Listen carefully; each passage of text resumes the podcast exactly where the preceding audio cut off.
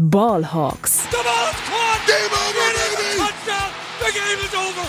They are going nuts at Century League. Hey und herzlich willkommen zum offiziellen Podcast der German Seahawkers. Heute mit Max, Tobias und Henry. Einen wunderschönen guten Tag und herzlich willkommen zu einer weiteren Folge Ballhawks, dem offiziellen Podcast der German Seahawkers. Mein Name ist Max Brending und heute sitzen wir hier zu dritt, denn an meiner Seite ist einmal der geschätzte Kollege Tobias Weil. Hallo, guten Tag. Und zugeschaltet aus dem sonnigen Spanien natürlich auch unser lieber braun gebrannter Henry Wohlfahrt. Ja, nicht ganz braun gebrannt. Äh, Ich habe immer noch diese, diese Bräunungsflecken, wenn man ein T-Shirt hochmacht, ne? aber es wird Diese noch. Bräunungscreme Ich arbeite benutzt. Ähm, Servus an meiner Seite. Ja, Ja, an den König also- der Scheinheiligen. Also Henry, Henry noch mal selbst Bräuner unterwegs, ähm, aber das wird sicherlich. Wie lange bist du jetzt noch in, in Spanien? Ist ja noch eine Weile, ne? Äh, bis, bis Ende Januar ist geplant und vielleicht ein bisschen Ticken länger noch mal gucken. Ja, das sollte reichen, um eine vernünftige Farbe zu bekommen. Wir sprechen heute äh, aufgrund der äh, zweiten Woche der NFL, die ist nämlich äh, in den Büchern, wie man so schön sagt, die Seahawks gewinnen gegen die Detroit Lions und stehen bei 1 zu 1. Also auf jeden Fall äh, eine sehr positive Nachricht, auch für mich ein überraschender Sieg. Kommen wir auf jeden Fall gleich nochmal drauf zu. Aber natürlich für euch wie immer davor kurz und kompakt unsere Seahawks News. Frisch aus dem Lockerroom unsere Seahawks News. Wir haben ein paar Verletzungsupdates und zwar einmal Reek Woolen, der ist noch Day-to-Day, muss sich noch ein bisschen ausruhen. Und ja, da konnte Carroll jetzt nicht besonders viel zu sagen. Ähm, hat einfach gesagt, wir müssen jetzt irgendwie auf ihn Acht geben, äh, ihn vernünftig behandeln, aber er konnte da jetzt noch keine, ähm, noch keine Hinweise irgendwie geben für nächste Woche, äh, beziehungsweise für diese Woche, fürs nächste Spiel gegen die Panthers. Äh, darum ja, müssen wir da jetzt einfach abwarten, auf die ersten Injury Reports warten und schauen, wie es dann kurz vorm Sonntag aussieht. Ähm, etwas klarer beziehungsweise etwas besser sieht es bei DK Metcalf aus, der ähm, ja, sich an den Rippen verletzt hat bei dem harten Hit, äh, kam später nochmal wieder, aber ähm, da ist wohl immer noch so ein bisschen, bisschen was äh, übrig geblieben. Äh, der ist noch angeschlagen, aber auf jeden Fall auf dem Weg der Besserung. Und außerdem Jamal Adams, der hatte jetzt eine Full Participation im Training, also hat wieder voll mittrainiert. Trotzdem ist es noch nicht ganz sicher, ob er in Woche 3 gegen die Panthers spielen wird. Äh, da versucht man es auf jeden Fall ein bisschen vorsichtig anzugehen, was an sich sicherlich keine schlechte Idee ist, aber ja, so langsam darf er dann auch mal wieder einsteigen. Von daher ähm, drücken wir mal die Daumen, dass es gegen die Panthers reicht. Ansonsten dann sicherlich allerspätestens in Woche 4. Das war's auch schon von den News, zumindest nach unserem aktuellen Stand. Deutlich mehr gibt's dann natürlich in der nächsten Preview, die im Laufe der Woche rauskommt. Aber jetzt äh, ja, steigen wir erstmal ein, würde ich sagen, und schauen uns das Spiel der Seahawks an in Detroit, den Sieg in Woche 2. The Seahawks defense, they do it again. Let's Talk Turkey. Der Rückblick. Ja, ich habe schon angesprochen, für mich auf jeden Fall ähm, sehr überraschender, also was heißt sehr überraschend, aber schon überraschender Sieg, ähm, auch eine sehr gute Leistung insgesamt, also man hat durchaus Verbesserungen gesehen zu Woche 1. Äh, wie schaut's bei euch aus? Wart ihr sehr überrascht? Habt ihr, habt ihr vorher auf die Seahawks gesetzt? Tobi, fang du doch mal an. Ähm, wie war so deine Gefühlslage am Sonntag während des Spiels und danach? Ja, ich hatte die große Sorge zwischenzeitlich, dass man wirklich mit 0 2 in die Saison startet, weil ähm, das Lions-Team aus meiner Sicht halt einfach, also ich glaube nicht nur aus meiner Sicht, extrem gut gecoacht ist. Also ähm, diese Offense ist total gut designt. Ähm, der Head Coach spielt einfach sehr aggressiv, äh, sowohl im Playcalling als auch dann in den ähm, Entscheidungen aber beim vierten Versuch, ob man da puntet oder ausspielt. Das hat man ja jetzt auch am äh, Sonntag wieder erneut sehen können. Und ähm, ja, also äh, ich habe da schon große Sympathien für das für das Lions-Team und das, äh, dass das gefährlich werden äh, könnte, das hat man letztes Jahr gesehen, das hat man jetzt in Woche eins gegen die Chiefs gesehen, wo sie dann auch vielleicht ein bisschen glücklich, aber immerhin gewonnen haben.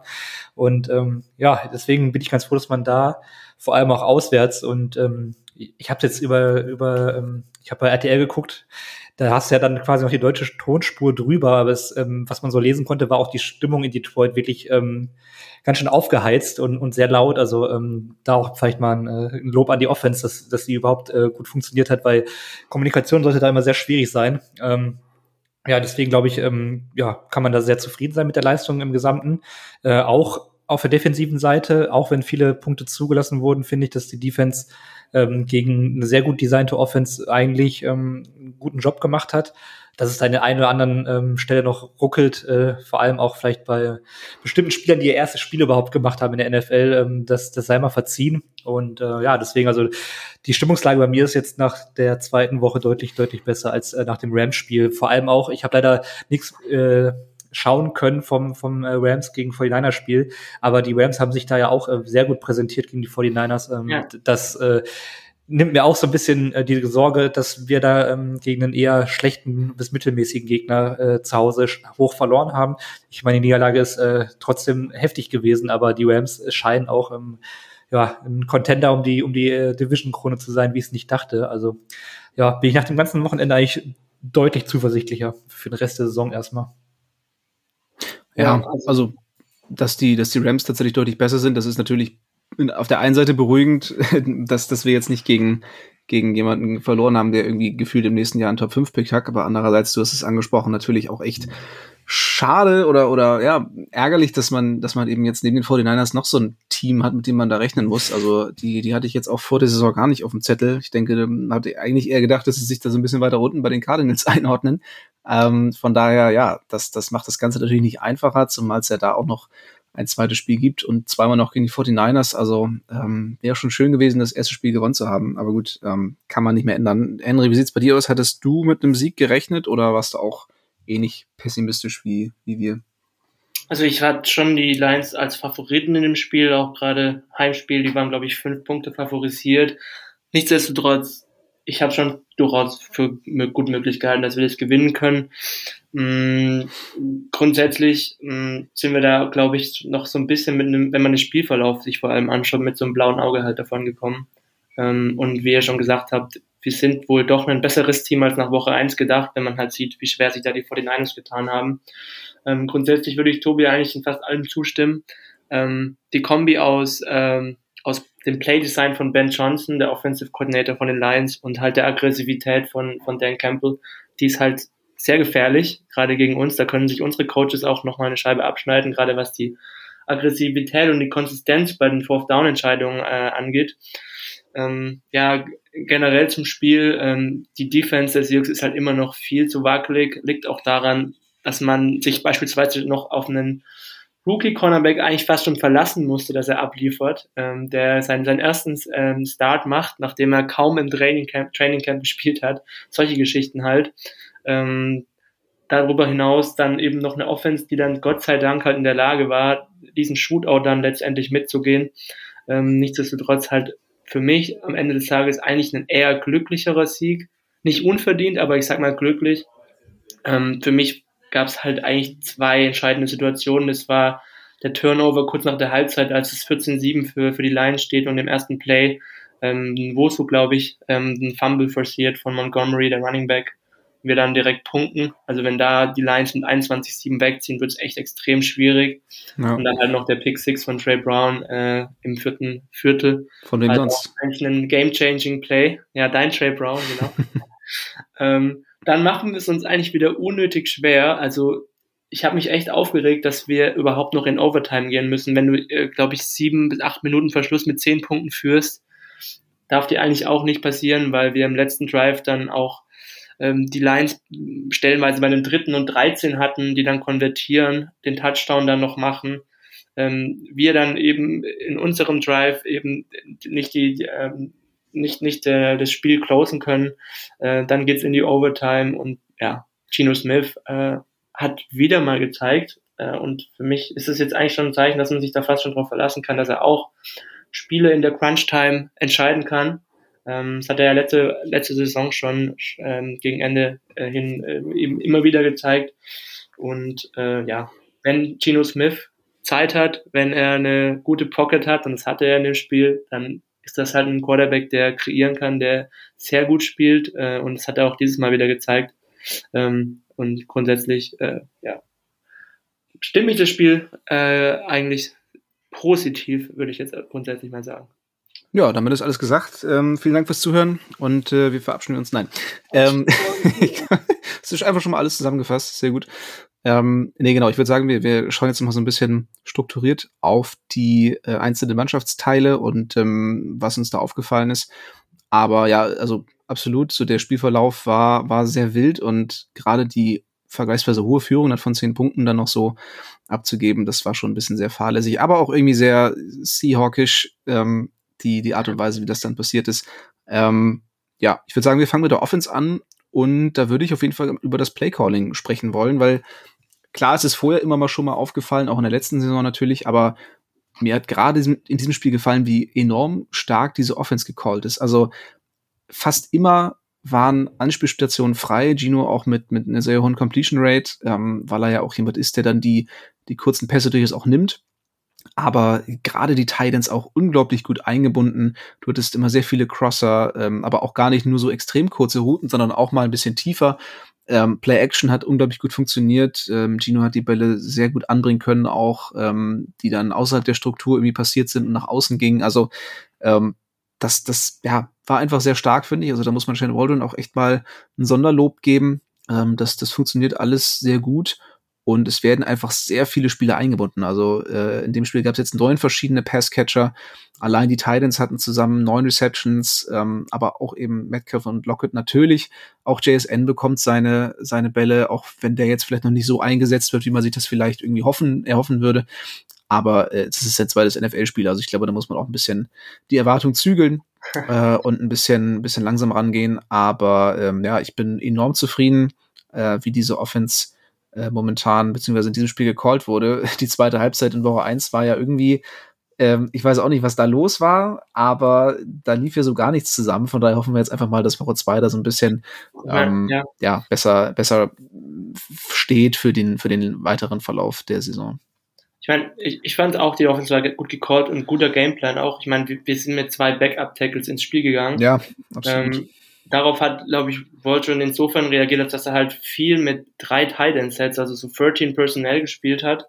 Mm, und die haben richtig gut funktioniert, diese Packages. Ich habe irgendwo auf Twitter gesehen, es waren wohl 0,97 Expected Points pro Play, die wir in, in 13 Personnel Packages äh, eben aufs Feld gebracht haben. Ähm, und ja, die Titans haben dann auch äh, in der, in der Pass Protection äh, die, die, die Tackles so ein bisschen unterstützt, äh, was super funktioniert hat. Ähm, auch äh, Shoutout an eben Jake Curhan und Stone Forsyth, also die haben wirklich ein super Spiel gemacht. Ähm, da kann man echt nicht sagen, keinen einzigen Pressure zugelassen gegen ja, einen Pass Rusher wie Aiden Hutchinson und James Houston. Das jetzt sind jetzt auch keine schlechten. Und also Forsyth hat, hat Hutchinson geowned. Also das war ja wirklich gerade in der Overtime ähm, ja. völlig absurd, wie, wie lange, also ne, wenn Gino den Ball mal ein bisschen länger gehalten hat, ähm, hat Forsyth da gefühlt keine Probleme gehabt, Hutchinson da drei Sekunden irgendwie äh, ihm vom, vom Leib zu halten. Also da war ich auch sehr überrascht, aber auch total beeindruckt. Und was auch, was auch spannend war, ist, dass wie, wie viel Outside the Numbers äh, Gino Smith geworfen hat. Also er hat dann wirklich die Würfe auch da genommen der längste Wurf war, glaub, waren, glaube ich, nur 31 Yards auf, auf äh, Noah Fant war es, glaube ich. Ja. Und viele so Intermediate-Würfe äh, outside the numbers, da hat er eine, eine äh, Completion Percentage over Expectations von 20 Prozent. Das ist echt enorm. Also gerade diese Würfe. Und wir wissen ja auch, Tino Smith kann auch, wenn er möchte, über die Mitte werfen, aber die Würfe waren halt da und hat sie genommen. Äh, von dem her äh, mega gut. Also super gecalltes Spiel und halt auch individuell super umgesetzt von, von den von, den, von der Offensive Line, vom Quarterback, von den Receivern. Ja.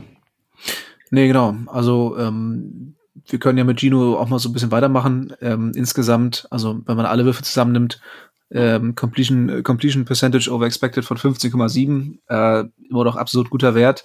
0,27 EPA per Play. Also einfach ähm, ganz, ganz starkes Spiel. Äh, hab schon erwähnt, gute Completion Percentage. Äh, am Ende waren es dann 328 Yards und äh, zwei Touchdowns. Ähm, ja, ich weiß, Tobi, wie, wie siehst du, was so der einzige Minuspunkt in Anführungszeichen oder das einzige, wo, wo die Seahawks Offense insgesamt so ein bisschen struggelt, äh, ist die Red Zone. Sowohl gegen die Rams als auch jetzt gegen die, gegen die Lions ähm, habe ich das Gefühl, das wird da manchmal so ein bisschen, so ein bisschen wild und ähm, da fehlt so ein bisschen die Struktur. Wie, wie hast du das gesehen? Also ich, mich wundert es ein bisschen, dass du das als Punkt irgendwie aufgreifst, weil, also, ich habe das Spiel intensiv geguckt, aber mir ist es gar nicht so aufgefallen. Zumindest jetzt am, äh, am Sonntag jetzt nicht. Mhm. Ähm, aber pff, ich weiß nicht, also da habe ich jetzt irgendwie wirklich keine, keinen Take zu, muss ich ganz ehrlich sagen. Also, okay. ähm, also ich meine, die beiden Touchdowns in mhm. der, in der Red Zone waren ja dann am Ende äh, Rushing Plays, ähm, aber davor mhm. wurde ja schon versucht zu werfen. Also das ähm, hat irgendwie nicht so richtig äh, geklappt. Also Ich hatte, ich glaube, von, von, von Matthew F. Brown hatte ich einen Tweet gesehen, mhm. der, der hat es, der hat es auch irgendwie äh, einmal kurz outgecallt und da in dem Moment dachte ich dann so, ah ja, genau, stimmt.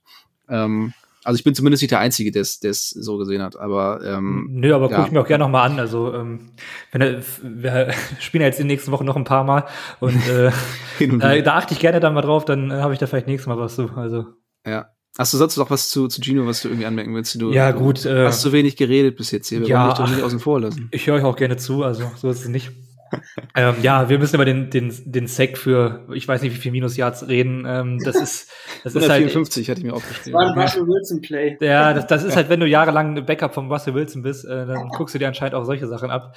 Äh, also da, äh, ich weiß nicht, also er will da vielleicht auch ähm, den Helden spielen, wie auch immer, äh, um da ähm, das Spiel dann irgendwie zu entscheiden und ähm, ja, macht es dadurch eigentlich noch viel schwerer. Wir können eigentlich auch froh sein, dass wir da so einen ähm, ja, routinierten Panther haben, der dann, dem es eigentlich egal ist, wenn er da quasi an der Goalpost steht ähm, ja.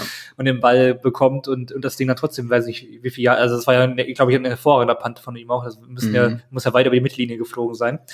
Und ähm, ja, also da musst du den Ball loswerden oder eine schnelle Anspielstation finden. Selbst wenn du da nicht konvertierst, dann hast du halt nur so Top-Position zum Panten danach.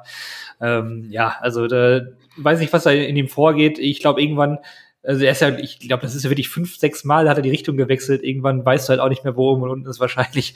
Ja. Und äh, ja, dann frisst du dann einen Sack für einen riesen Raumverlust. Ja, aber das ist so das einzige Negative, was mir eigentlich bei ihm aufgefallen ist. Also er hat ein äh, sehr, sehr, sehr gutes Spiel gemacht, aus meiner Sicht. Ja, auf jeden Fall. Ähm, dann können wir uns auch eigentlich schon die, die nächste Positionsgruppe anschauen, äh, die Wide Receiver.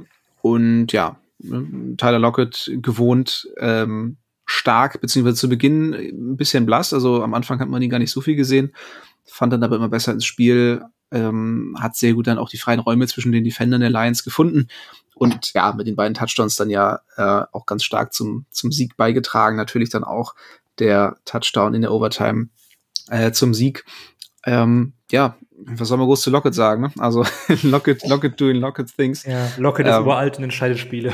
ja, ja, immer noch im Jahr 2023. Das ist halt wirklich die Jaguars hätten auch so einen Lockett gut gebrauchen können. Ne? Ich glaube, die hatten auch irgendwie vier äh, potenzielle Touchdown-Würfe, bei denen dann die Receiver aber die beiden Füße nicht äh, in die, ins Feld noch bekommen haben. Ich glaube, Zay Jones hatte das irgendwie zweimal sogar. Ähm, also Lockett hätte das, glaube ich, mit Leichtigkeit in der Situation ähm, hinbekommen. Ich meine, ich, kurzer Shoutout, das muss man einfach nochmal appreciaten, wie gut Tyler Lockett. jetzt, bin ich hier, jetzt bin ich bei der Aufnahme dabei. Bitte sprich doch mal Deutsch mit uns. Wertschätzen, Henry. Das man, muss wertschätzen. wertschätzen, wie gut Tyler Lockett einfach ist. Also wie konstant gut er ist. Und ich kann mich eigentlich an, ich glaube, das kann man fast an einer Hand abzählen. Also wenn man wenn man äh, irgendwie Receiver in der NFL aufzählen muss, die seit fünf Jahren oder sechs, sieben Jahren sogar bei Lockett äh, irgendwie so konstant äh, ein Faktor für die Offense sind und so verlässlich produzieren. Und ja, klar ist Tyler Lockett kein äh, Top 5 Receiver, aber er ist halt konstant ein Top 15 Receiver für mich äh, in den letzten Jahren. Er hat jetzt vier Saisons in Folge schon gehabt mit über 1000 Yards. Ähm, war jetzt in diesem Spiel der ja eigentlich fast schon wertvollste Spieler dieser Offense. Also der hat so viele wichtige Plays gemacht. Der erste Touchdown, der Overtime Touchdown dann äh, ja bei, bei kritischen Situationen einfach auch äh, eben äh, ja die Bälle die Bälle gefangen von First Down. Also für mich wirklich der der beste Spieler auf dem Platz in dem Spiel und äh, ja der der beste Receiver der Seahawks aktuell. Ja. Ja, DK Metcalf ohne, ohne Touchdown, aber dafür mit sehr wichtigen First Downs äh, an mehreren Stellen, bei denen er dann auch seine seine Physis unglaublich gut eingesetzt hat. Also der war ja völlig überlegen ähm, in diesen 1 gegen 1 Duellen. Ich, ich habe jetzt gerade den Lions Defender nicht mehr nicht mehr im Kopf, ähm, aber da haben auch einige Lions-Fans äh, sich mehrfach gewundert, warum denn andauernd dieses Mismatch da auf dem Feld bestand. Und ja, Metcalf hat das ganz, ganz hervorragend gemacht. So einmal dieses ähm, Play kurz vor der Endzone, wo er dann diesen Hit gegen die Rippen bekommt. Ähm, und dann auch einmal relativ zum Schluss ähm, hat er, glaube ich, auch irgendwie eine, eine In-Route bekommen und ja, ähm, der hat auch das First Down das war auch enorm wichtig, ja. Ja, also, ja genau. Das ist eigentlich also, immer noch die Tyler Lockett und DK Metcalf Show in den ersten zwei Spielen zumindest. Ja, also, absolut. auch die go receiver ganz klar, die mit den meisten Snaps, die kriegen fast alle Targets. Ja. Jackson und Chigba hast du ja schon, schon gesagt, ja, zweites Spiel, aber ehrlich gesagt habe ich mir da ein bisschen einen größeren Impact jetzt schon auch erhofft, weil gerade ist er für mich noch kein großer Faktor. Vor allem kriegt er auch keine wirklich tiefen Routen. Also wenn er angespielt wird, kriegt er oftmals auch äh, Bälle hinter die Line of Scrimmage und ich hatte mir das ja. eigentlich eher so vorgestellt, dass er dann auch über die, über die, über den Slot, über die Mitte halt ähm, auch mal ein paar, paar so Intermediate Routes bekommt und da halt ein größerer Faktor ist, als er gerade aktuell noch ist.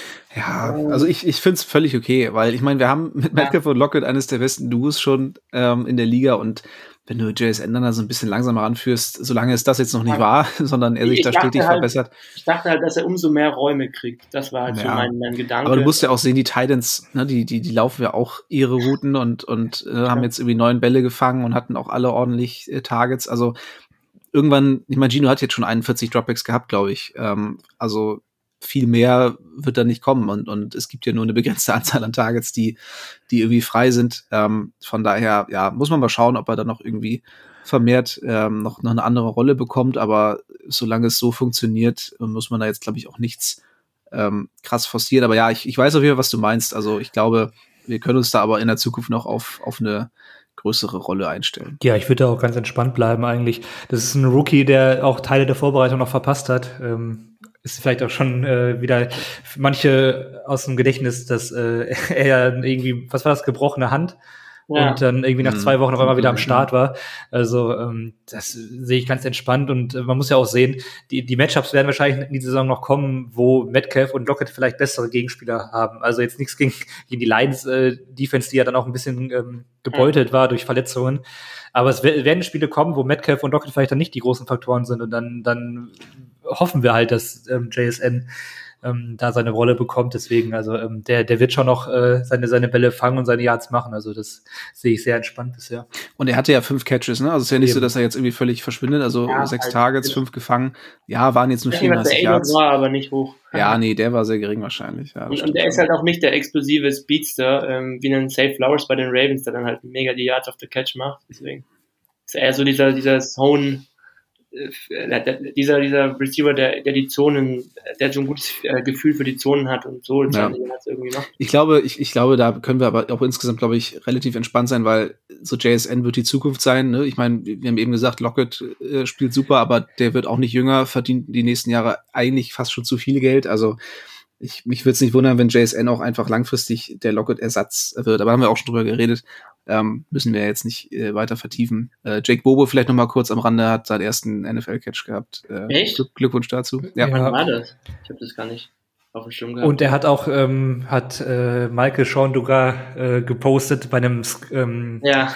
bei einem Screen ist er als, als Vorblocker rein äh, über eine ja. Motion reingekommen und hat dann einen komplett abgeräumt und ist dann noch downfield gegangen. Also ähm, ja, er sucht ja. sich da auch wirklich die Arbeit. Also es, das ist schon gefällt schon ja. echt gut, dass er da ähm, versucht auch irgendwie jeden Snap äh, geltend zu machen, den er da irgendwie hat. Ja. Ich glaube, ja, da ist so gerade mein Internet im Bus ausgefallen, als er das gemacht hat. Ja, aber gerade so als UDFA, ähm, so mhm. musst du es natürlich machen. Also äh, da wirst du nicht irgendwie jeden Spielzug da ähm, die, die, die perfekte Rolle haben, sondern da musst du dich auch eben in solche Blocks äh, komplett reinschmeißen. Ja, aber du siehst ja, was er jetzt eigentlich schon für eine Rolle hat. Also ich weiß nicht, wie viele Snaps er gespielt hat, aber er ist regelmäßig auf dem Feld in den ersten ja. beiden Spielen. Also was heißt regelmäßig? Ja. Wahrscheinlich äh, in der Receiver-Gruppe ein bisschen ähm, im unteren äh, Drittel zu finden, aber er, er sieht das NFL-Feld, er bekommt Snaps und wenn er dann da ist, hat er auch gegen die Rams schon einen dicken Block gehabt.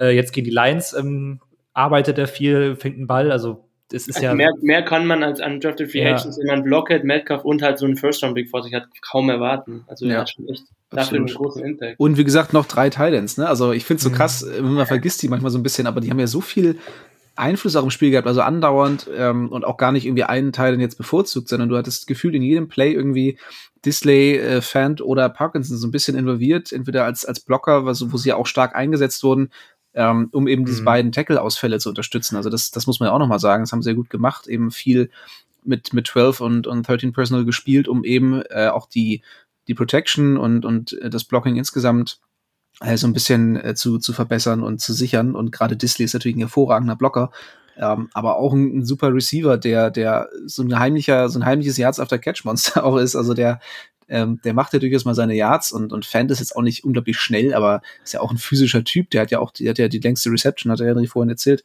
mit 31 Yards. Ähm, wenn der mal ein bisschen tiefer angespielt wird, das, das funktioniert durchaus. Also, ähm, wie gesagt, das meine ich so. Ich, ich mag's, wie diese Defense Design für die Titans werden oft freigespielt und ähm, irgend, irgendjemand ist immer frei. So, das, ähm, hat, hat, hat ja, und gefallen. man muss auch sagen, also wir können ja direkt bei Titans bleiben, wenn wir gerade dabei sind.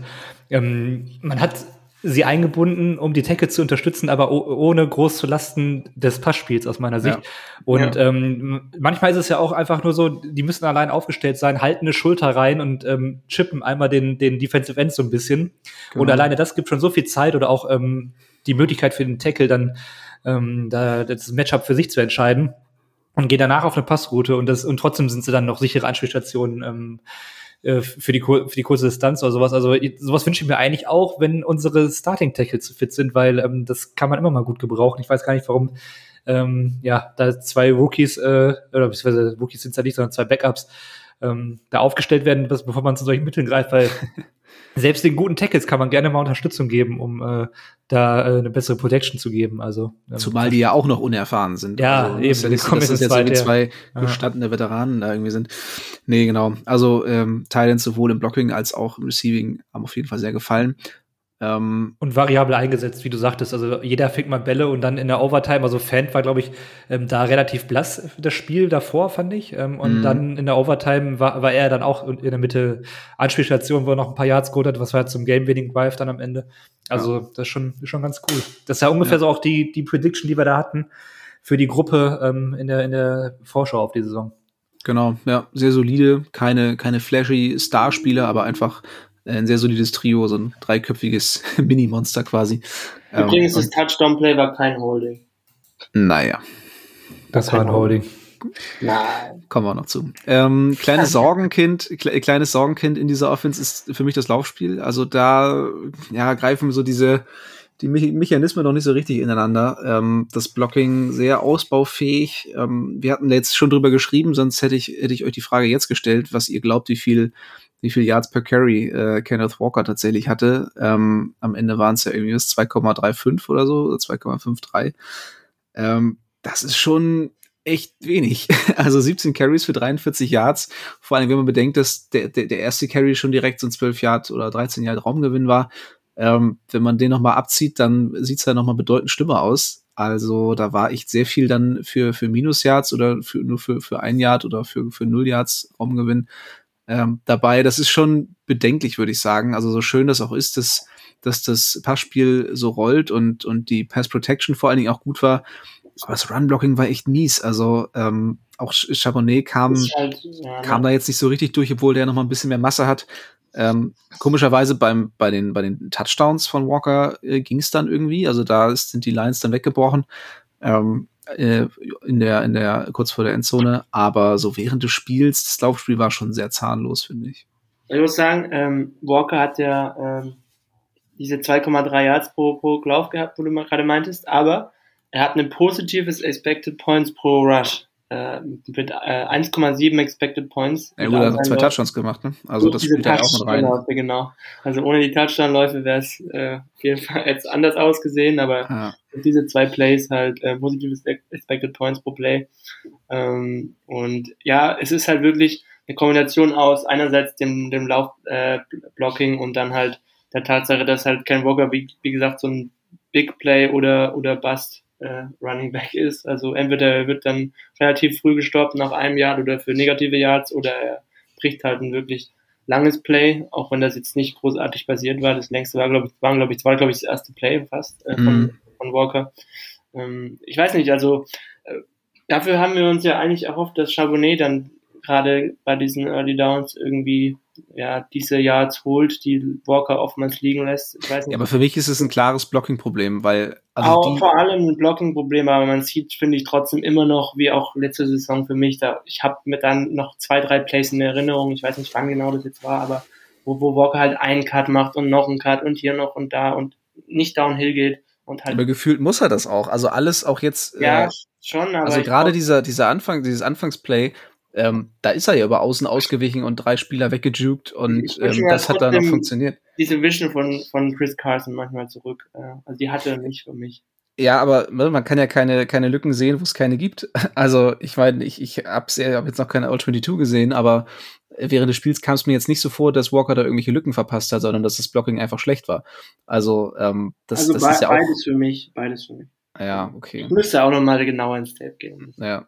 Aber was ich grundsätzlich interessant fand, war so ein bisschen die Verteilung der Snaps äh, der, der Running Backs, weil gerade in den Situationen ähm, an der Goal-Line, da hätte man ja doch eher erwartet, okay, jetzt kommt Chabonnet rein, der, der Mann fürs Grobe, der sich jetzt hier durchpoundet.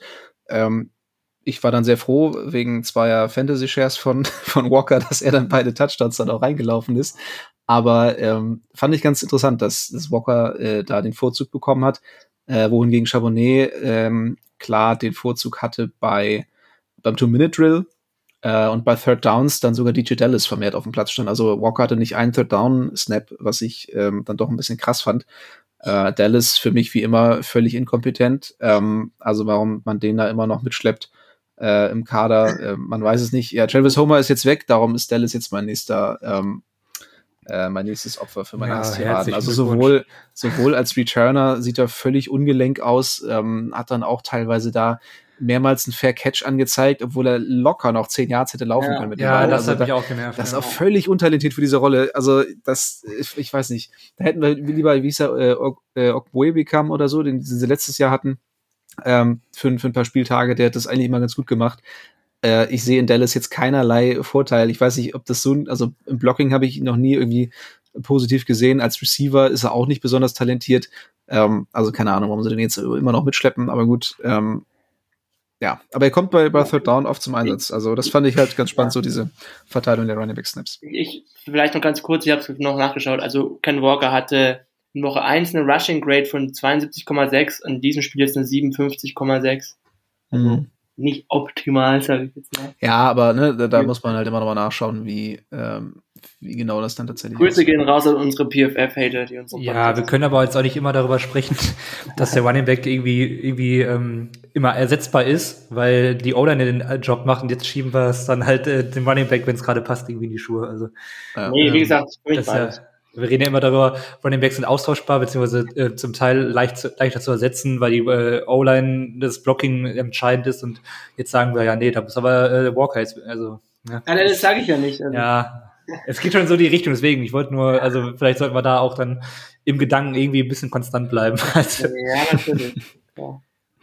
Ja. Nee, aber äh, wie gesagt, so die Verteilung ist vielleicht ganz, ganz spannend. Walker klarer Leadback auf jeden Fall, ähm, gerade bei First und Second Down. Und Charbonnet dann äh, der Mann für, für den Two-Minute-Drill. Ähm, DJ Dallas häufig bei Third Down. Ja. ja, ich hoffe, Hoffe ich dass man mal- Charbonnet da ein bisschen öfter in der Red Zone bringt, also ähm, Ja, gut, ich meine, solange es funktioniert mit Ja. Walker, äh, ist ja, ist ja okay. Ich hoffe, dass McIntosh DJ Dallas möglichst schnell ersetzt. Ähm, ja, ist Aber- 3A noch, ne? ja, ja, genau. Der Das ist ist meine Hoffnung. Ja. Äh, ja, Titans haben wir eben schon besprochen. Dann äh, würde ich sagen, schauen wir noch mal die Offensive Line ein bisschen genauer an.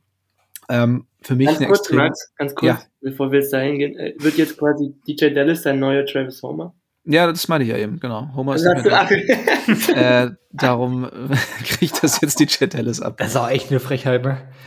ja. dass er noch im Kader ist, ja. Ja, ja das, da werden jetzt wieder gestandene NFL-Spieler von dir gemobbt. So, so wie wenn du bei FIFA, beziehungsweise jetzt heißt es ja EAFC, so eine 75er Goldkarte, äh, äh, da haben irgendwelche Leute ihre ganze Kindheit in der äh, in der Jugend verbracht, um irgendwie Profi zu werden. Und du Ja. sagst, äh, Futter, Müll, abstoßen. So ungefähr. Take that guy from the field. Buchstäblich. Out of Ja. here. Ja, der kann auch Boah. nichts hier.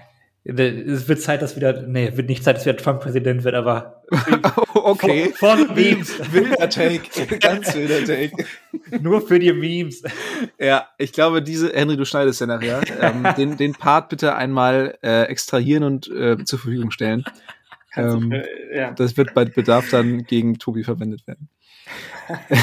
so, Offensive Line. Ähm, insgesamt, ja, haben wir schon so ein bisschen angeschnitten, äh, sehr dominante Vorstellung, also sehr, sehr positiv überrascht von Stone Forsyth als, ähm, als Left Tackle und Jake Kern als Right Tackle. Also, ähm, ja, auf beiden Seiten äh, kein äh, Druck, kein Pressure zugelassen.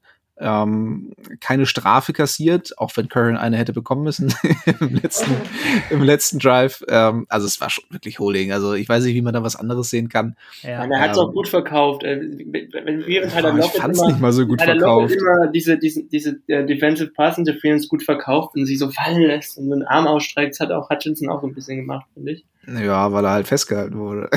Ah.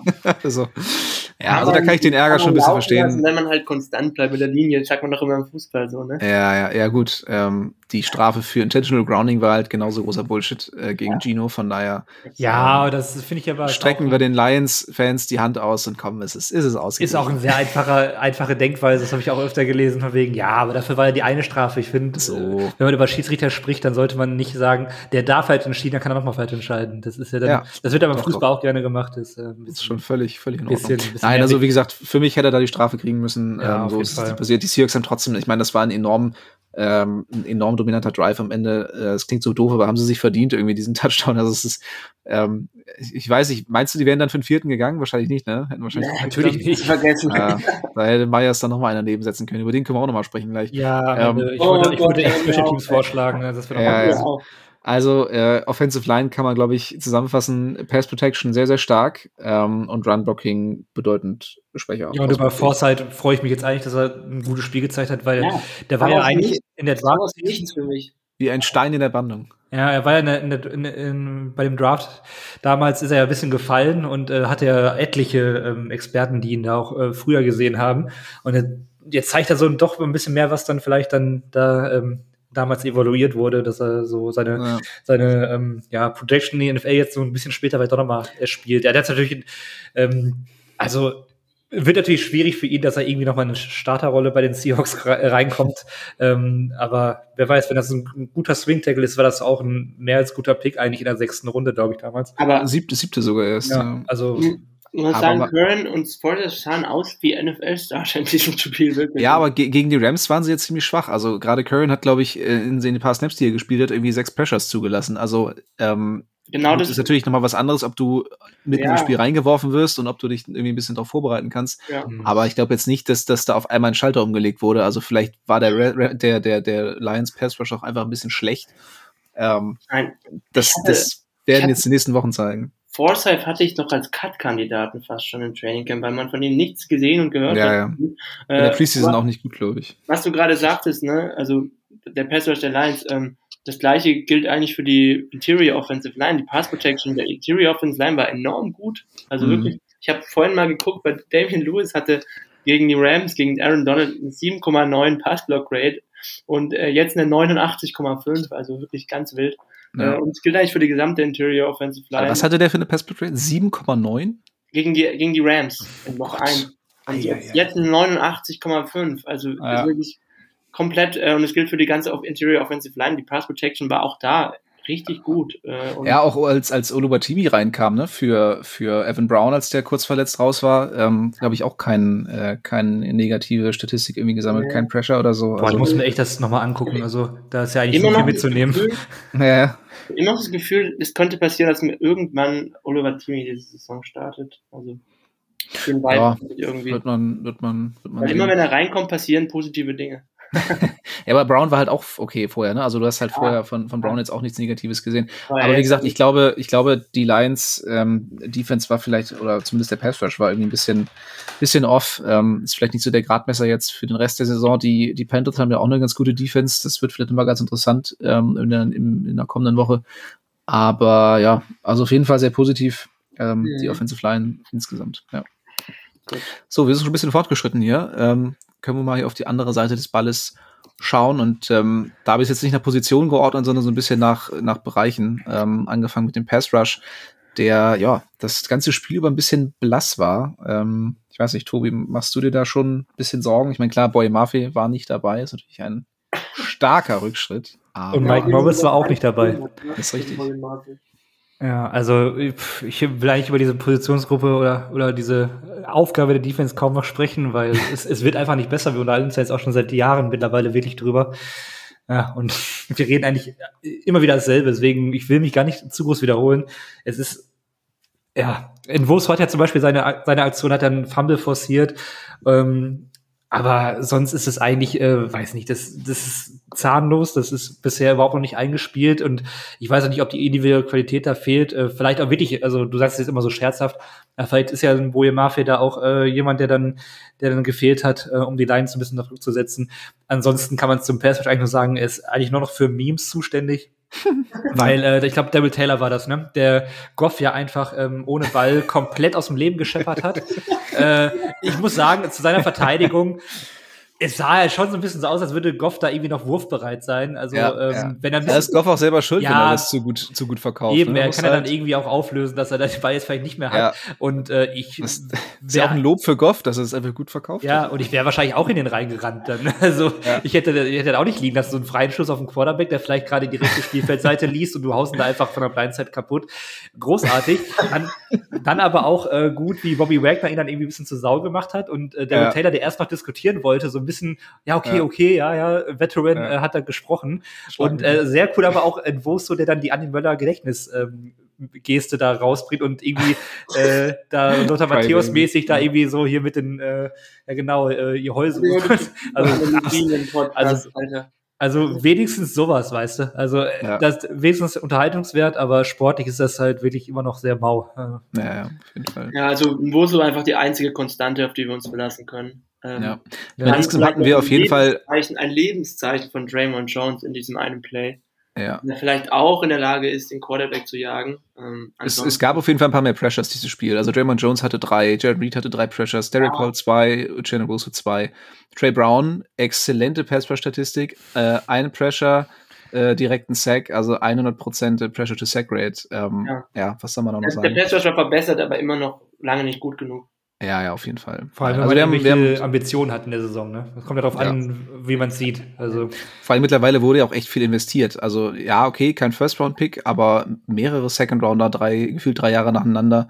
Ähm, dann äh, Draymond Jones ja, äh, die, die große Seahawks Free Agency-Verpflichtung, ähm, da darf auch gerne noch ein bisschen was nachkommen. Aber ja. Ja, so langsam wird die Defensive Line die neue Offensive Line. Ne? Also ja, das, ja. was wir über Jahre, da haben wir auch rein investiert. Und ja. am Ende hm. Nee, das stimmt. Aber gut, wenden wir uns äh, schöneren Dingen zu, und zwar der Laufverteidigung. Die war oh. nämlich letztes Jahr noch so, die, das schwarze Schaf des Seahawks Defense. Ähm, aber die hat sehr gut gehalten gegen die, gegen die Lions, äh, insbesondere gegen David Montgomery, der, der, der Lead Rusher war. Ähm, insgesamt 3,8 Yards pro Carry zugelassen. Es ist jetzt nicht unglaublich wenig, aber es ist äh, auf jeden Fall in Ordnung. Äh, Fumble geforst von Uchenna Russo gegen Montgomery. Ähm, dann ähm, erobert von Jaron Reed. Insgesamt jetzt die Nummer 4 Defense gegen den Lauf nach EPA per Rush Play. Und Wagner und Nwosu äh, beide mit einer PFF-Grade von 90 ähm, in der Run-Verteidigung. Also äh, beide damit Top 5 in der Liga. Das ist schon, schon eine Ansage. Ähm, und ich glaube, Wagner so ärgerlich, da kommen wir gleich nochmal zu, so, so, so ärgerlich wir auch darüber sind, dass er immer noch so viel Coverage eingesetzt wird. Aber gegen den Lauf ist das schon eine enorme Verbesserung. Ja, ja, finde ich, kann man einfach mal so anerkennen. Also ohne das, äh, ja, okay. ich weiß, ich weiß ja, wo Henry hin will mit seinem ja. Seufzer, aber äh, ja, ja. Ja, also ja, ich stimme dazu, was die Laufverteidigung angeht, stimme ich zu. Ja. ja.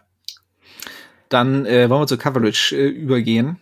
Ähm, ja, ich hätte jetzt hier zuerst Devin Witherspoon stehen, aber wir können natürlich auch erstmal ein bisschen meckern, äh, Bobby Wagner ähm, und, und etc. Die, die Safeties, ähm, wer möchte anfangen?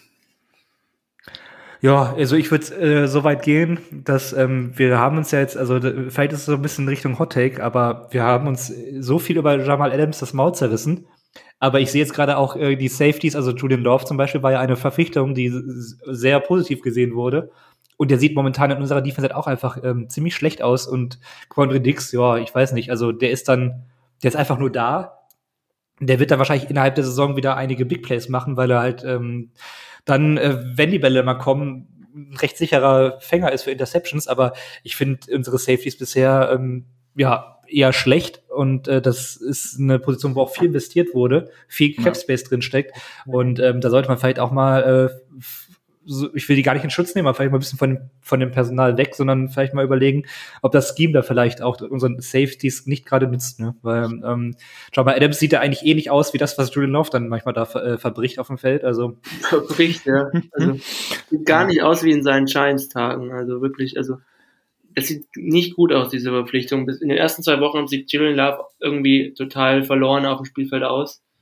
Ähm, gibt je, regelmäßig Big Plays über die Slot, über die Seam Routes ab, auch in diesem Spiel wieder. Contradicts gar nicht so viel besser. Ähm, und ich würde fast dafür plädieren, weil ich meine, Jamal Adams kommt zurück in Woche drei, oder? Hm, Vielleicht. Nicht ganz sicher. Also er trainiert jetzt wieder voll. Hörst du eigentlich zu, wenn ich hier die News vorlese? Das, das, ja, also dass, dass halt Love dann bedeutend weniger Snaps äh, sieht in, in Woche drei und glaube ich äh, noch nicht. Also. Oder halt Wagner, ne? Schön. Ähm, ja, also ähm, ich, ich bin gespannt, weil ich meine, wir investieren so viele Ressourcen in diese Position und, und wir sind so schlecht. Wir sind wirklich so schlecht, das ist unfassbar. Also ja. 50 Millionen Cap Space in diese Safety-Position und wir kriegen solche Plays nicht äh, gestoppt. Ich meine, da waren ein paar richtig gute Würfe mit, mit, mit dabei von, von Jared Goff auf der Seam Route. Nichtsdestotrotz, wenn man das immer und wieder und immer wieder gegen sich äh, reingeballert bekommt, dann spricht das halt einfach nicht für die Safeties. Und ich hab's, wir hatten es, glaube ich, vorhin schon, äh, ich hatte es euch ja gesagt, ne, das könnten, das würde ich alles noch äh, irgendwie verkraften können, wenn wir halt nicht so viele Ressourcen da reinstecken würden, die Position und ja. Ja, vor allem, weil die NFL ja eigentlich die Safeties auch so ein bisschen unterbewertet. Also ja. ich habe das Gefühl, da kannst du eher noch mal einen Schnapper machen als, ähm, weiß ich, Defensive End zum Beispiel. Stell dir mal vor, wir 50 Millionen in die D-Line einfach rein investieren und irgendwie die Safeties, keine Ahnung, Kriegst auch nur einen Bowser für ein Jahr. Also. ja.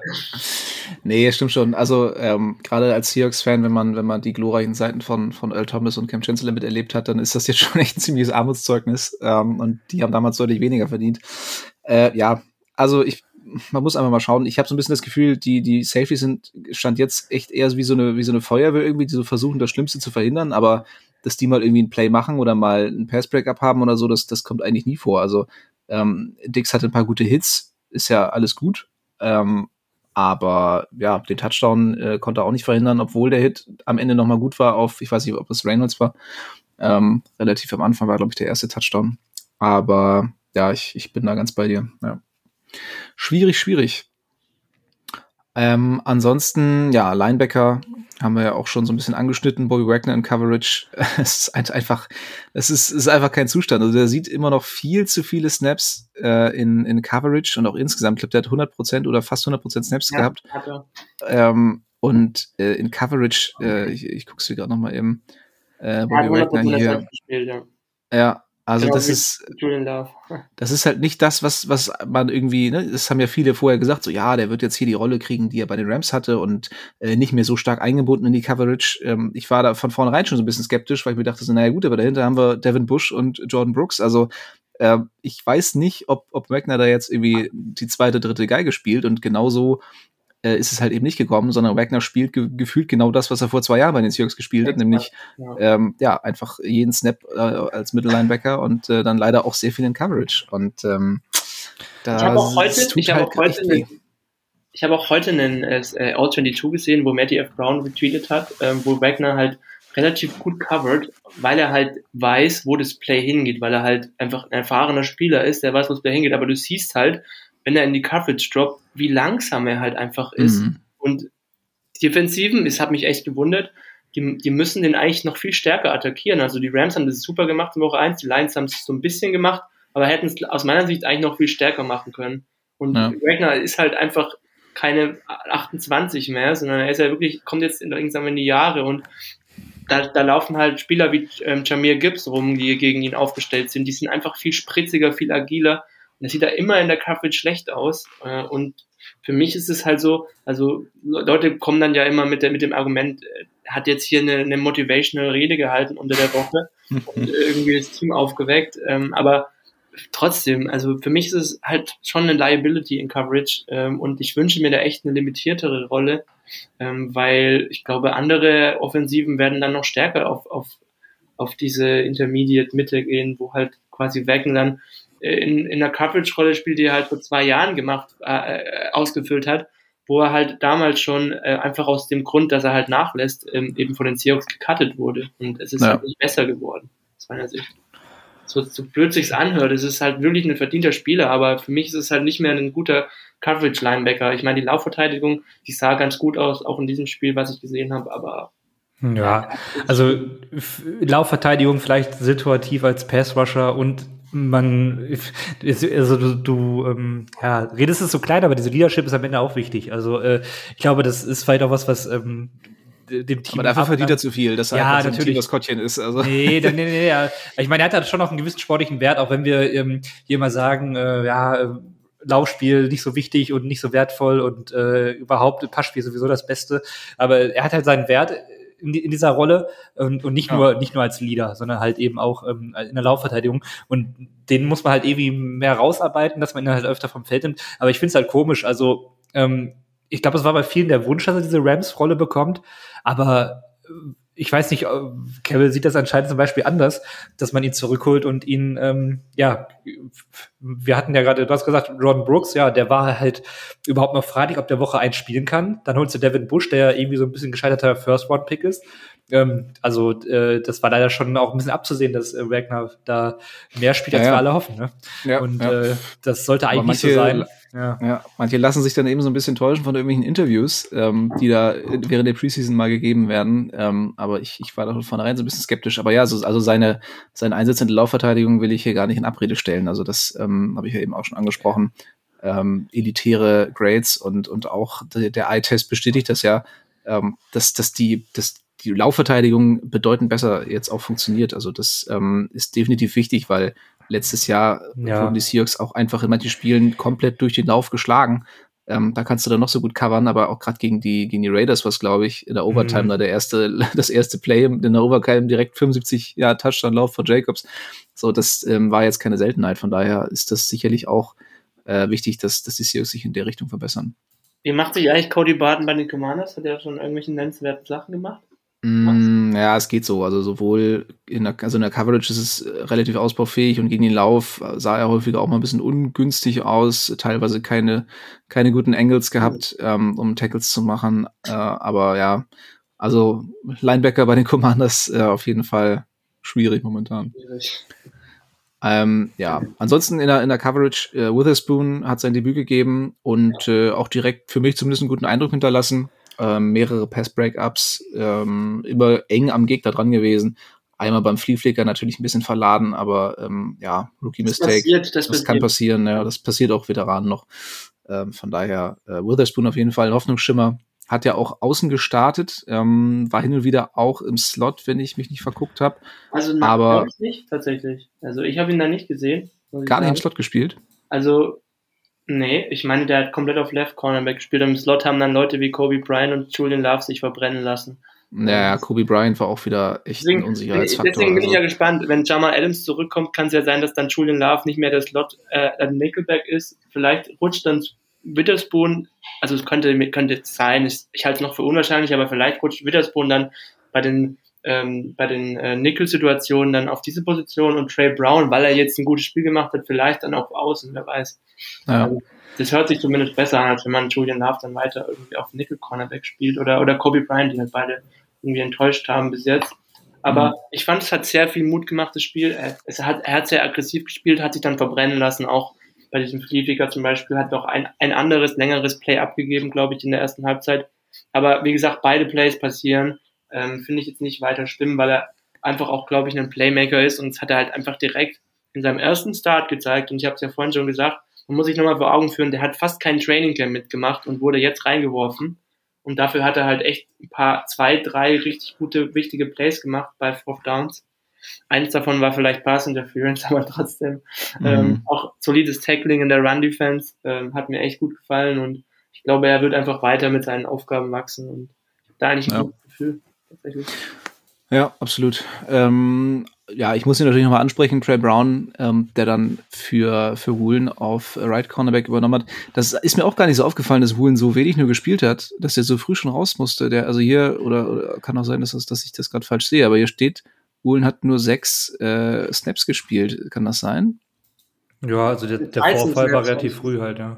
13 mhm. Snaps hat er gespielt. Also ja, also sechs Coverage-Snaps steht hier zumindest. Ja. Snaps overall, ja. Also sechs Coverage-Snaps und Trey Brown 33. Also ähm, ja. Oh. Trey Brown also, noch mit einer elitären. Coverage Grade von 85,5. Dazu noch ein Sack und ein Pick 6. Also, wenn das mal kein Arbeitsnachweis ist, weiß ich auch nicht. Da muss ich auch ähm, sagen, ne, also die Lions sind halt wirklich eigentlich ein gutes Team, aber es ist halt immer noch so, auch wenn, wenn Jared Goff in der Struktur wirklich sehr, sehr, sehr gut sein kann, den fehlt einfach so ein Quarterback, der dieses Team irgendwie wirklich in Richtung Super Bowl Contention bringt, aus meiner Sicht. Hat man auch in dieser Situation gesehen wieder, finde ich. Vor dem Pick 6 nimmt Jared Goff einen Sack, wo er, glaube ich, Jamir Gibbs links komplett offen hat für einen Big Play. Also wirklich, glaube ich, ein Coverage Bust oder sowas. Mhm. Das sieht ihn, nimmt den Sack. Im nächsten Play wirft er dann den Pick 6. Also ja, auch da, also schwierig. Gibbs hatte, Gibbs, Gibbs war ja schon an Trey Brown vorbei und dann wirft Goff ja völlig in den Rücken und ja. Brown quasi in die Arme. Ähm, also so sehr ich ihn mag, aber das war schon ein bisschen Glück auf für Trey Brown. Move under pressure, wie gesagt. Ne? Ja, ja, genau. Also das ist schon, ähm, ja, sollte man nicht überbewerten. Mich hat es natürlich total gefreut, dass, dass gerade Trey Brown, mein, mein Liebling da, äh, innerhalb von zwei Plays direkt den ersten Sack der Saison für die Seahawks überhaupt ähm, äh, feiert und danach direkt ein Pick Six. Also es war schon, war schon witzig in, den, in dem Moment dann auch in unserer, in unserer WhatsApp-Gruppe. Habe ich natürlich ein bisschen, bisschen sehr gefeiert. Aber gut, äh, so viel dann zur Coverage. Ich weiß, ihr habt, oder habt ihr noch was? Nur noch vielleicht Jason Myers Hate, aber sonst nichts. Ja, stimmt. Ja, ja, Special Teams. Äh. Ich meine, wir hätten das Spiel halt niemals so, so eng halten müssen, wenn, wenn Jason Myers ja. Vor allem, ich meine, der zweite war, äh, war ja relativ lang, ne? Das war irgendwie 55er oder so. Da, der, das, das ist noch zu verschmerzen. Aber der erste war, was war das, 40 oder so oder noch weniger? Ja, ich meine, er hat dann letzte auch, Woche auch schon ein Field Goal verschossen. Ja, aber der war auch richtig schlecht. Also der Hold war völlig in Ordnung, aber der Kick, der war nicht, also das war nicht mal, also das war nicht mal knapp.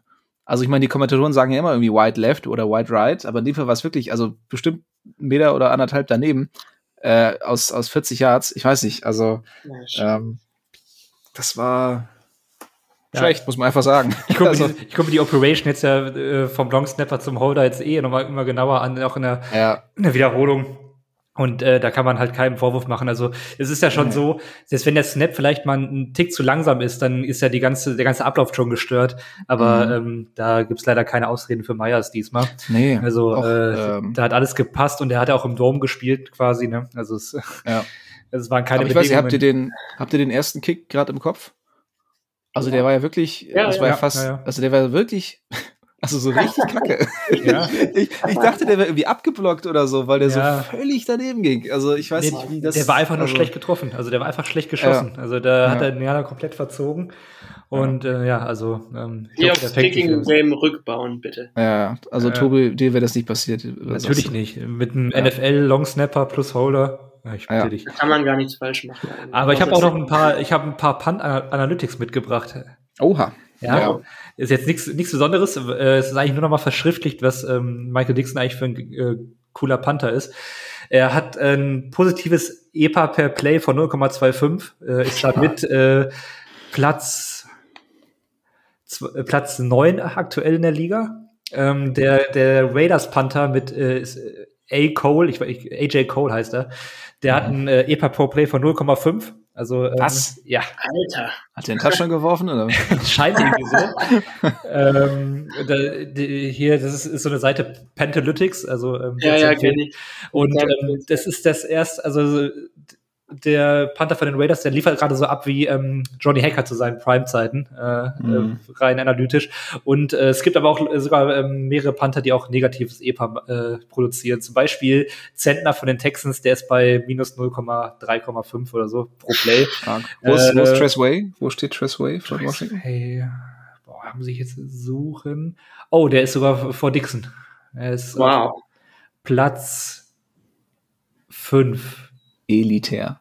Ja. Ich meine, der letzte Punt von Dixon, der war enorm wichtig. Ja, ja den ja. hatten wir vorhin schon mal, also ja, der, der war halt. Das war, das, ich finde es immer so ärgerlich, wenn die Punts so geil kommen und dann äh, schrammt der Gunner aber knapp vorbei und der Returner äh, holt dann doch wieder 30 Yards wieder zurück. Aber also wenn man den irgendwie ein bisschen früher zu Fall bekommen hätte, wäre das. Ja, wenn die nicht so vorbeigeschrammt wären, wären das, glaube ich, 60 Net-Yards mm, gewesen. Der hat, glaube ich, bis zu 30 geschossen oder so. Also das ja. war schon krass. Ja, und wir können ja vielleicht auch, wenn wir eh über Special Teams sprechen, äh, Jerry Reed hatte ja einmal beim oh, Punt ja. äh, einen ja. totalen Hit. Also ja. So wie man es sich wünscht. Ähm, Gerade wenn der Ball runterkommt und äh, der Returner dachte vielleicht, er hätte den Hauch einer Chance von dem Return, schlägt er dann ja. da ein, weil er keinen Fairgage angezeigt hat. Also, äh, und dann auch elitär eine von diesen blauen Masken geklaut. also ne, ich, eigentlich, eigentlich habe ich nichts gegen die Lions, aber das war ja wirklich so saublöd, was die da auch vorher so, ja, und dann bei jedem, bei jedem Pick setzen wir uns dann die Maske auf. Es war doch klar, dass sie dann keinen kriegen und dass das dann voll in die Hose geht. Und darum fand ich es auch unglaublich schön, dass die Seahawks das Ganze dann noch mal so ein bisschen ja, ähm, ja ich finde auch für sich genutzt das ist haben. immer ein guter Vibe, finde ich. Also dies, das, ja. ist halt auch das, was ich an dem bei den Seahawks so mag. Ich glaube, da merkst du auch, dass es bei denen, wenn es bei denen gut läuft, dass die halt so einen Scheiß dann irgendwie noch mitnehmen und ja. äh, da vielleicht auch ein bisschen provozieren. Das ist immer so, ein, so eine Attitüde, die auch so ein bisschen, äh, finde ich, äh, so aufs, aufs Spiel dann strahlt. Also äh, ja. Wir reden jetzt nicht über Legion of Boom mäßig, das war nochmal eine ganz andere Nummer, aber ähm, ja, ist, ich finde es immer cool, wenn man äh, da so ein bisschen mitmischt, weil es war wirklich ein bisschen äh, affig, dass man da so, so eine komische ja. Aktion fährt, ohne Grund auch irgendwie. Ne? Ist ja nicht so, dass es das irgendwie ja. ein Rivalen-Game ist oder sowas. Ne? Nee, nee, genau, aber ähm, nee, wie gesagt, fand ich, fand ich sehr cool. Ähm, ja. Gunner auf jeden Fall, Jerry ja. Äh, Fazit oder beziehungsweise ja auch kleiner, kleiner Ausblick. Ähm, Offense verbessert, äh, Defense noch ausbaufähig. Ähm, ja, im Grunde, ich, ich hatte ähm, äh, einen, einen Beitrag von Adrian Franke gelesen, der so ein bisschen die Seahawks, äh, wie sie jetzt so gespielt haben, unter die Lupe genommen haben und der kam halt zu dem Schluss, eigentlich sind wir jetzt da, wo wir letzte Saison waren, Anfang letzter Saison. Äh, Seahawks Offense rollt wieder, Defense aber nach wie vor Riesenunsicherheitsfaktor. Ähm, ja, es war halt einfach das Spiel von letzten Jahr in Woche 3. Ja, ja, ja, genau. Nur in grün irgendwie. Ja, ja. Gut, also Same Procedure äh, as last year.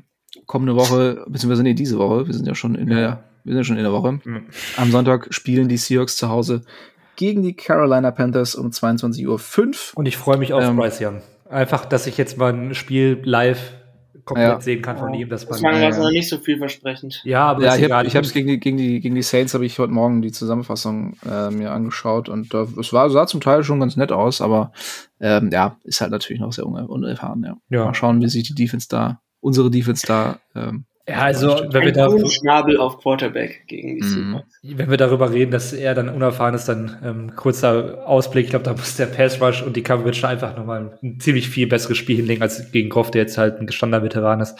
Ja, ähm, ja vielleicht auch ein bisschen Gradmesser, ob man dann zumindest solche Teams dann mal dominieren kann in der Defense. Hoffentlich. Ja. ja die haben ja auch keine guten Receiver. Ach, von dem her. Hallo, Adam Thielen. 35 Jahre alt. Ja, echt. Mainz Receiver. Ja. Okay. Gut. Da, da, mehr dazu in der Vorschau. Wer macht die eigentlich? Ich weiß es gerade. Die machen äh, Simon und Jonas, soweit ich weiß. Ja. Ja. Also freut euch schon mal darauf, auf bessere Mikroqualität, denn Henry wird nicht dabei sein. Bessere Takes. Nein, Henry wird nicht dabei sein. Richtig, das kommt dazu. Inhaltlich und für die Gehörgänge auf jeden Fall höhere Qualität für die nächste, für die nächste Folge. Äh, ja, aber gute Stündchen haben wir jetzt hier äh, geschnackt. Damit haben wir eure, eure lächerliche Preview-Zeit von einer halben Stunde ja äh, torpediert. Ähm, von daher, genau, Arbeitsnachweis auf jeden Fall erbracht. Äh, vielen Dank fürs Zuhören bis hierhin. Und äh, ja, wir verabschieden uns wie immer mit einem gemeinsamen Go Hawks. Go Hawks. Go Hawks. Touchdown Seahawks! Weitere Infos zu den German Seahawkers gibt's natürlich auch auf unserer Website unter germanseahawkers.com.